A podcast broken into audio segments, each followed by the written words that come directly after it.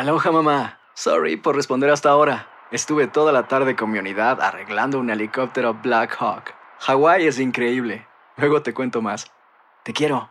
Be All You Can Be, visitando goarmy.com diagonal español.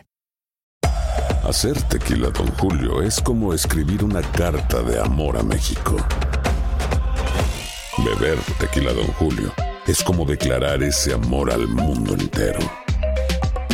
Don Julio es el tequila de lujo original, hecho con la misma pasión que recorre las raíces de nuestro país. Porque si no es por amor, ¿para qué? Consume responsablemente. Don Julio Tequila, 40% alcohol por volumen, 2020. Importado por Diageo Americas, New York, New York. When something happens to your car, you might say,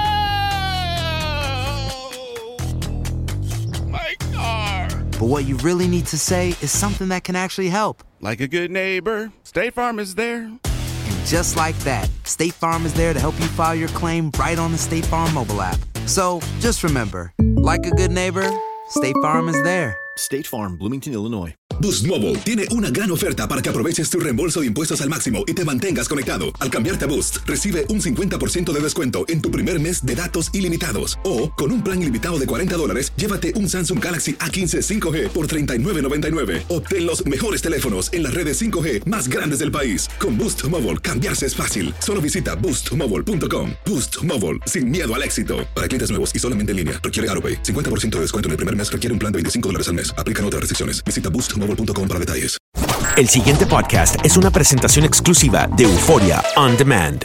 Vamos a, un asunto que ha estado en todas las noticias, ustedes lo han visto, ya saben lo que pasó con el, tweet o el mensaje que envió Donald Trump al presidente de Irán. Y con nosotros tenemos a Ariel eh, Mostazos, es, analista internacional, analista político, y eh, nos da mucho placer tenerlo aquí en Buenos Días América. Bienvenido, Ariel, a Buenos Días América.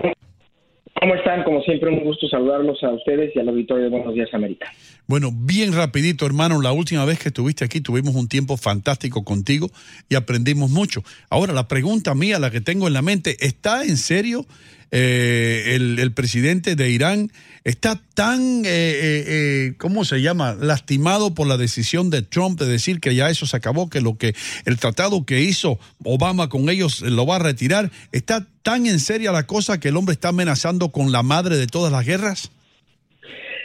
Sí está seria, y, pero además yo creo que debe ser eh, también contextualizada porque está seria, pero no es inmediato ni es algo inminente. Mira, después de, lo dicho en Twitter la noche del domingo por el presidente de Estados Unidos, Donald Trump, a- al presidente de Irán, a Hassan Rouhani, advirtiéndole en un mensaje escrito con mayúsculas, como yo habrán, ya habrán informado a ustedes al auditorio el día de ayer, pues que no amenazara a Estados Unidos, sino que si no quería sufrir consecuencias de magnitud vistas por pocos. Las reacciones, yo creo que tanto del gobierno de Irán como de Trump continuaron el día de ayer eh, un poco calentando las tensiones entre ambos países. Eh, a- a- hay que decir que el tuit de Trump no, no fue eh, eh, inicial, sino que fue una respuesta al mensaje del presidente iraní.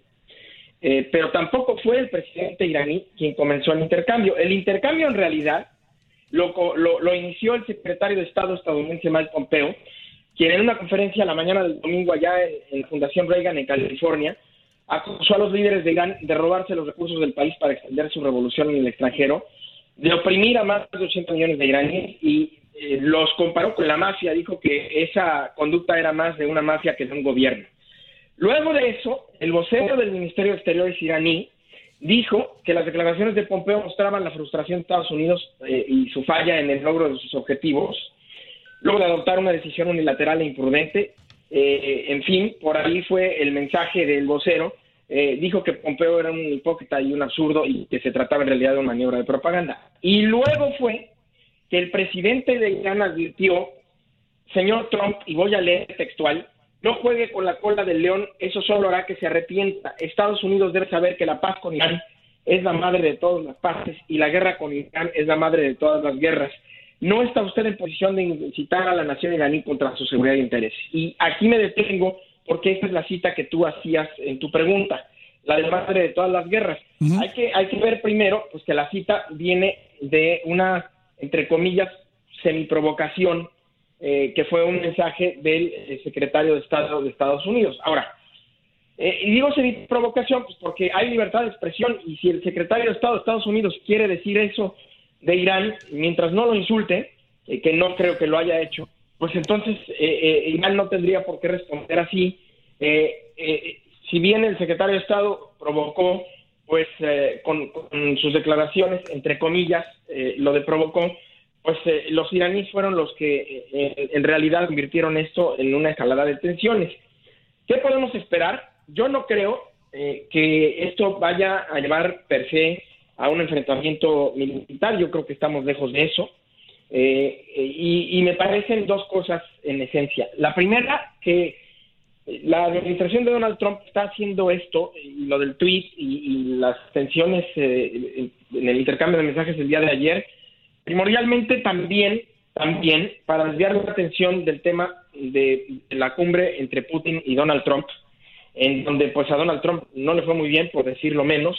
La verdad es que no se recordaba que un presidente de Estados Unidos fuera tan criticado por algo como eso eh, y que le diera helado a eh, un exespía de la KGB, al presidente de Rusia, por encima de las agencias de inteligencia. Entonces, esta fortaleza, entre comillas, mostrada por Trump en su tweet en mayúsculas, eh, pues es una manera de compensar y de tener a su base electoral y a los republicanos eh, tranquilos después del tropiezo de la semana pasada. Pero por otro lado, eh, pues sí, claro que les duele a Irán esto del acuerdo nuclear.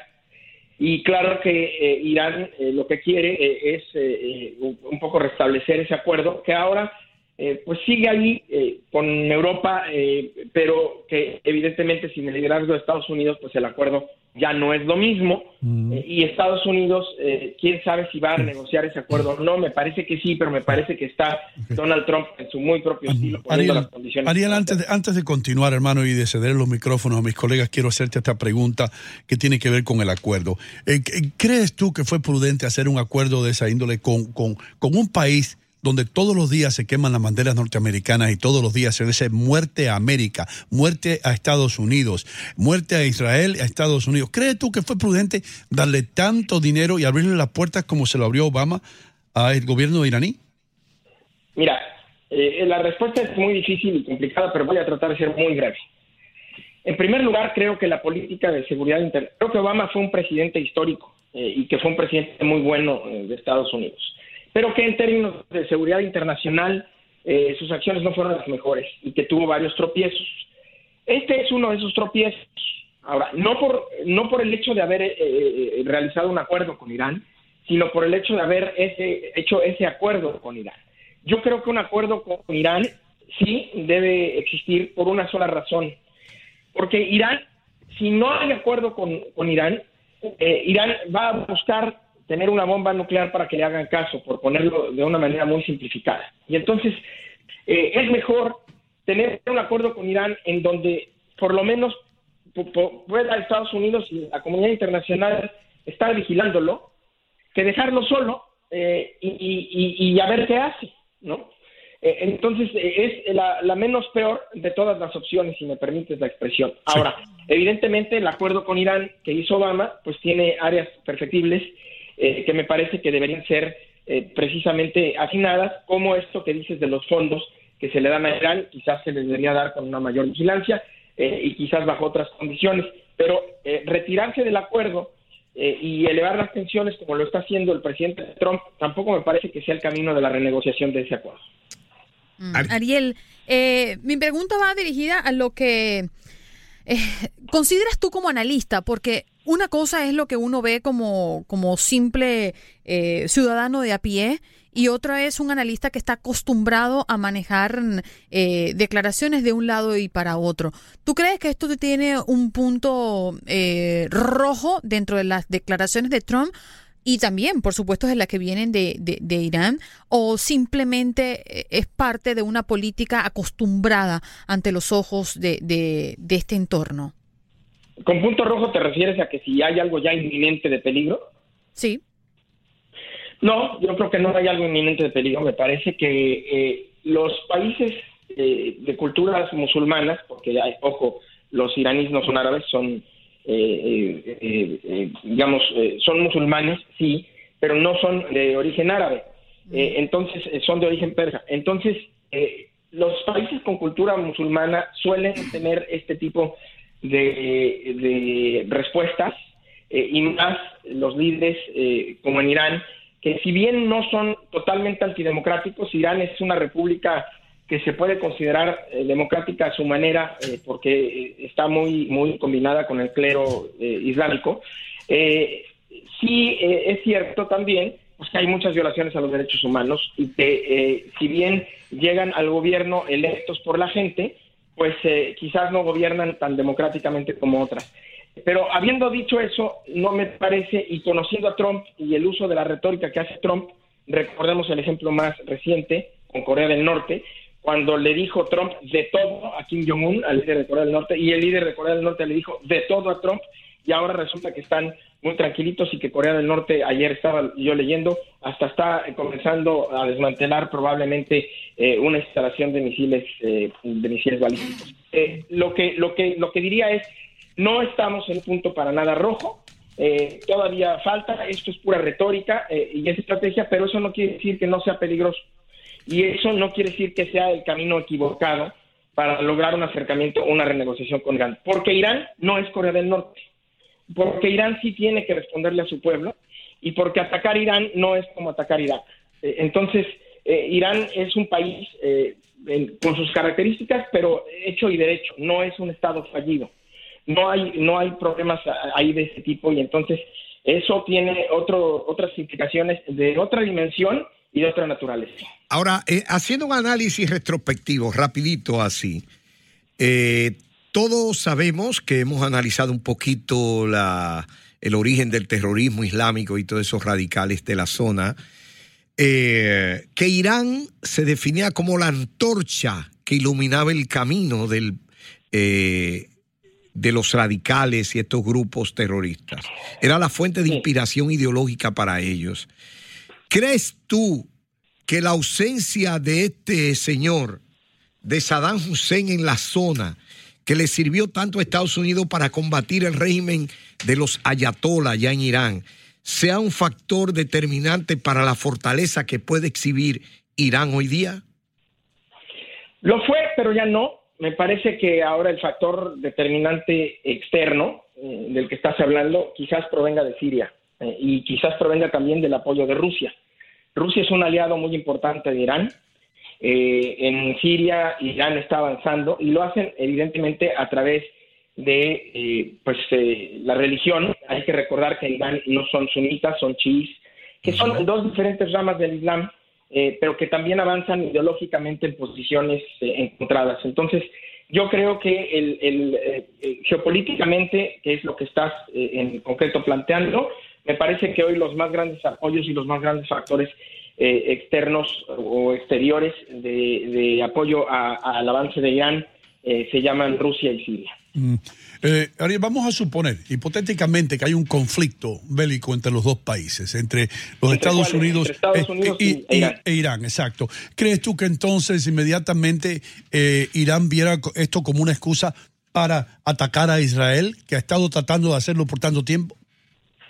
Mira, eh, Israel, eh, perdón, Irán ve cualquier cosa como excusa para atacar a Israel. Eh, pero eso también es recíproco. Israel eh, también ve cualquier cosa, puede ver cualquier cosa como excusa para atacar a Irán. Eh, allá hay un conflicto, digamos, frío que por momentos se tibia, pero que se puede llegar a calentar mucho más rápida y fácilmente que el conflicto entre Estados Unidos e Irán. Pero contestando a tu pregunta, mm. si hubiera un conflicto entre Estados Unidos e Irán, sería un conflicto en primer lugar muy distinto al que conocemos. No es no sería un ataque de Estados Unidos a Irán en donde Estados Unidos en, horas o en días terminaría por controlar eh, o por destruir las instalaciones militares, eh, habría mucho más resistencia eh, y además recordar que estaría atacando a, un país que es una república, como decía, a su manera, pero hecha y derecha.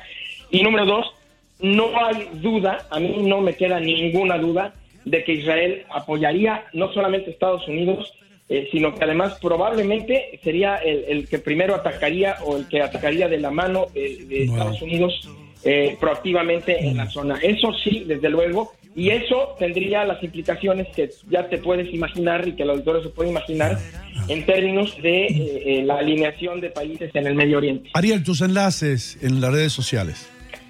Ariel Mou eh, es mi Twitter, eh, ahí estamos eh, conversando con la gente. Ariel Mou, Ariel M-O-U, todo junto, arroba Ariel Mou en Twitter. Gracias. Gracias a ti por otra brillante participación. El pasado podcast fue una presentación exclusiva de Euphoria On Demand. Para escuchar otros episodios de este y otros podcasts, visítanos en euphoriaondemand.com. Aloha mamá, ¿dónde andas? Seguro de compras. Tengo mucho que contarte. Hawái es increíble. He estado de un lado a otro con mi unidad. Todos son súper talentosos. Ya reparamos otro helicóptero Blackhawk y oficialmente formamos nuestro equipo de fútbol. Para la próxima te cuento cómo voy con el surf y me cuentas qué te pareció el podcast que te compartí, ¿ok? Te quiero mucho. Be All You Can Be, visitando goarmy.com diagonal español. Boost Mobile tiene una gran oferta para que aproveches tu reembolso de impuestos al máximo y te mantengas conectado. Al cambiarte a Boost, recibe un 50% de descuento en tu primer mes de datos ilimitados. O, con un plan ilimitado de 40 dólares, llévate un Samsung Galaxy A15 5G por $39.99. Obtén los mejores teléfonos en las redes 5G más grandes del país. Con Boost Mobile, cambiarse es fácil. Solo visita boostmobile.com. Boost Mobile, sin miedo al éxito. Para clientes nuevos y solamente en línea, requiere AroPay. 50% de descuento en el primer mes requiere un plan de 25 dólares al mes. Aplican otras restricciones. Visita boostmobile.com para detalles. Hacer tequila, Don Julio, es como escribir una carta de amor a México. Beber tequila, Don Julio, es como declarar ese amor al mundo entero. Don Julio es el tequila de lujo original, hecho con la misma pasión que recorre las raíces de nuestro país. Porque si no es por amor, ¿para qué? Consume responsablemente. Don Julio Tequila, 40% alcohol por volumen, 2020. Importado por Diageo Americas, New York, New York. Si no sabes que el Spicy McCrispy tiene Spicy Pepper Sauce en el pan de arriba y en el pan de abajo, ¿qué sabes tú de la vida? Para, pa, pa, pa.